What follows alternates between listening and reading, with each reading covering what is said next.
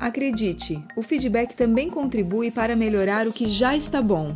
Ao contrário do que muitos fazem, realizar o feedback apenas para corrigir situações, é possível fazê-lo para manter as pessoas engajadas com foco e direção.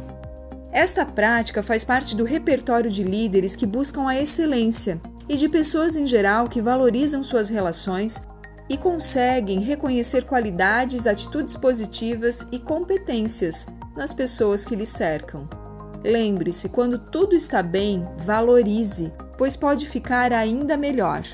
Quando sua intenção de fato é positiva em querer melhorar algo, não é acertado fazer uma crítica, pois crítica está diretamente relacionado a ver os defeitos, falar mal, censurar. Esse negócio de crítica construtiva é pura ilusão.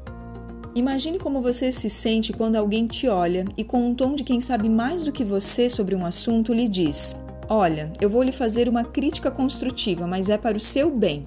Basta essas duas palavras, crítica e construtiva, serem pronunciadas que o semblante cai, o olhar baixa e a pessoa se prepara para receber a bordoada que está por vir. Esse trecho é do livro de Paulo Vieira, onde fala sobre a primeira lei, da autorresponsabilidade. Se é para criticar, cale-se. Agora experimente a fazer o inverso, a colocar seu foco no acerto e não no erro, a colocar seu ouvinte para cima e não para baixo. Em vez de fazer uma crítica, dê uma sugestão ou ideia. Você verá que os seus resultados serão muito maiores e as pessoas farão questão da sua companhia e orientação.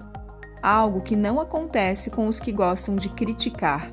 Quando paramos de criticar, nosso foco passa a ser a solução e não o problema.